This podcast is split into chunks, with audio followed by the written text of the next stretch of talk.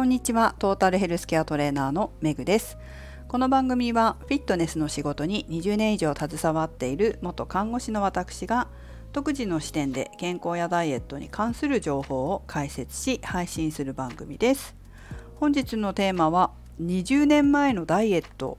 についてお送りします、えー、3月来年の3月にダイエット系のイベントをやるんですけど、まあ、その際に運動だけじゃなくて食事についてもやっていくんです。でちょっと前に少し話したと思うんですけれど使わせていただくレストランの方ですごい配慮していただいてただレストランに置いてあるメニューを出してもらうんじゃなくて私たちがダイエットする方のためそしてダイエットするためには筋肉量を維持するもしくは増やす必要がある方もいるのでちゃんと筋肉をつけて痩せやすい体を作るためのこうメニュー。そのメニューを、まあ、実際に料理を考えるのはレストランの方なんだけれどもこういった食材でこのぐらいの量でで全体的にこういうバランスでみたいなところまで私が提案したもので作ってくださるということなんですよ。で今その提案する内容について考えて作ってるんですけど実際にメニューを考えるのはレストランの方だからまあ、レストランの方が作りやすくなるように具体的にこう食材とか量とかを調べてカロリーとかね何グラムとかそういったのを調べて今書き起こしてるんです。で一度打ち合わせに行ったら結構細かく聞いてくださったんですね。だからちょっとね分かりやすくなるようにと思ってカロリー辞典とかカロリーブックとかっていうのを本棚から引っ張り出して調べて書いてたんですよ。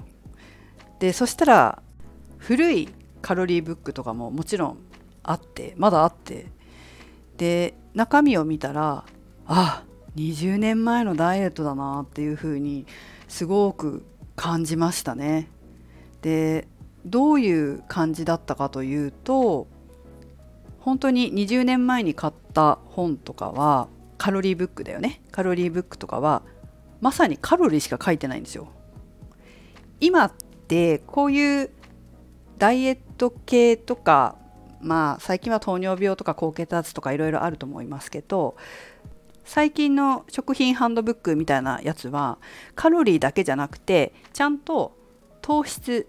タンパク質脂質の量とか塩分量とか食物繊維の量まで書いてあるのが多いんですよ。でも20年前のそういう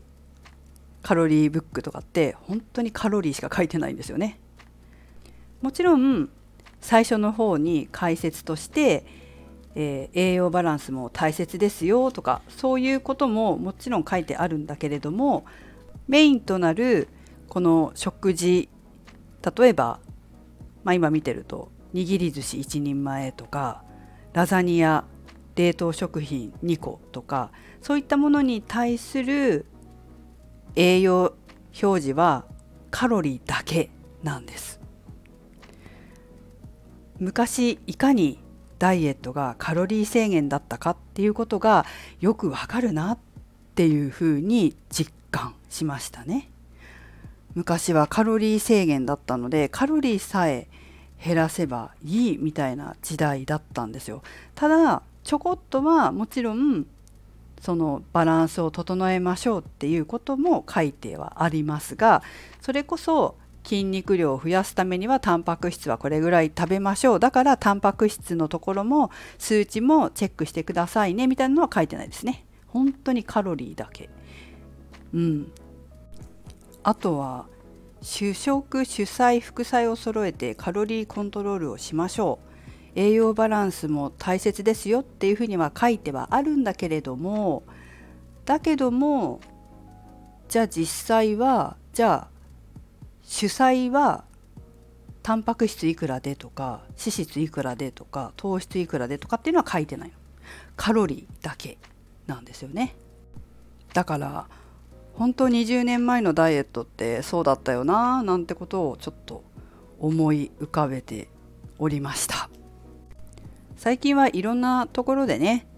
インターネットだったり SNS だったりでもっと詳しい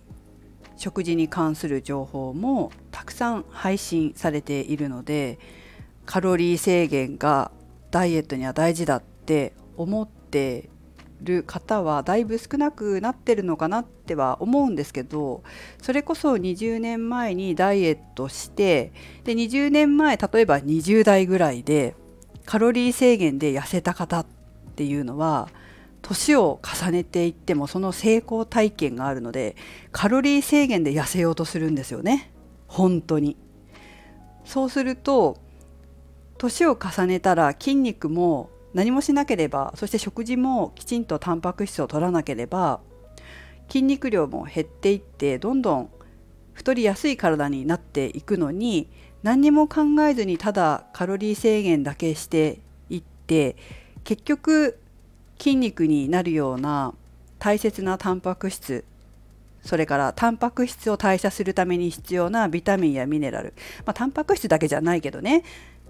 糖質だって筋肉を維持するのに必要だしそういったことを分からずに本当に昔取った絹塚でカロリー制限だけしてダイエットしようとしてしまうんですよ。そうするとそりゃ20代と体は違うわけですからなかなか痩せなくなってくるわけです。ということで本当昔はカロリー制限だったけれども、まあ、カロリー制限で痩せれるのは若いうちだけでちゃんと体づくりもしなければ痩せにくくなるそういう人が多いっていうことは本当は知っておくべき情報かなというふうに思います。年を重ねたら特にですね本当に気をつけなければいけません。はいまあ、昔ダイエットした方はそういうカロリー辞典みたいなのがあると本当にカロリーしか書いてないので最近のそういう食品ハンドブックみたいなのと見比べてみると違いがわかると思います。はいということで、えー、皆さんも健康大事ですから損ねないように健康維持増進できるような食事そして太りにくい体を作っていつまでも元気でいられるように気をつけていってください。はい、それではメグでした。